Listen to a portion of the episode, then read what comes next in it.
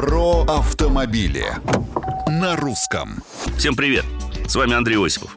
На днях вступил в действие запрет на очередные изменения в конструкции транспортного средства. И уже совсем скоро, с 1 июля, легальность подобных доработок будут оценивать в соответствии с новым ГОСТом. Поэтому сегодня, как обычно, за полторы минуты постараюсь ответить на самые частые вопросы.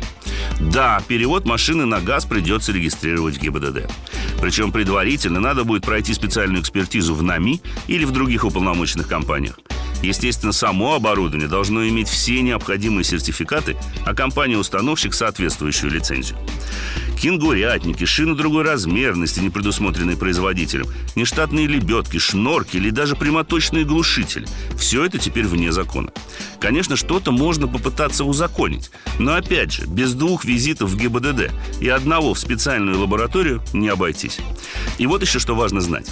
В перечне неисправностей и условий, при которых запрещается эксплуатация транспортных средств, есть пункт под номером 7.18 который уточняет, что эксплуатация может быть запрещена, если в конструкцию транспортного средства внесены изменения без разрешения ГИБДД или иных органов, определяемых правительством Российской Федерации. Так вот, следует помнить, что сотрудник ГИБДД должен еще доказать, что вы действительно внесли такие изменения. Возить с собой сертификаты на доп. оборудование и предъявлять их сотрудникам ГИБДД вы не обязаны, но на всякий случай лучше иметь их при себе. Комментарии, пожелания и вопросы оставляйте на страничках Русского радио в социальных сетях.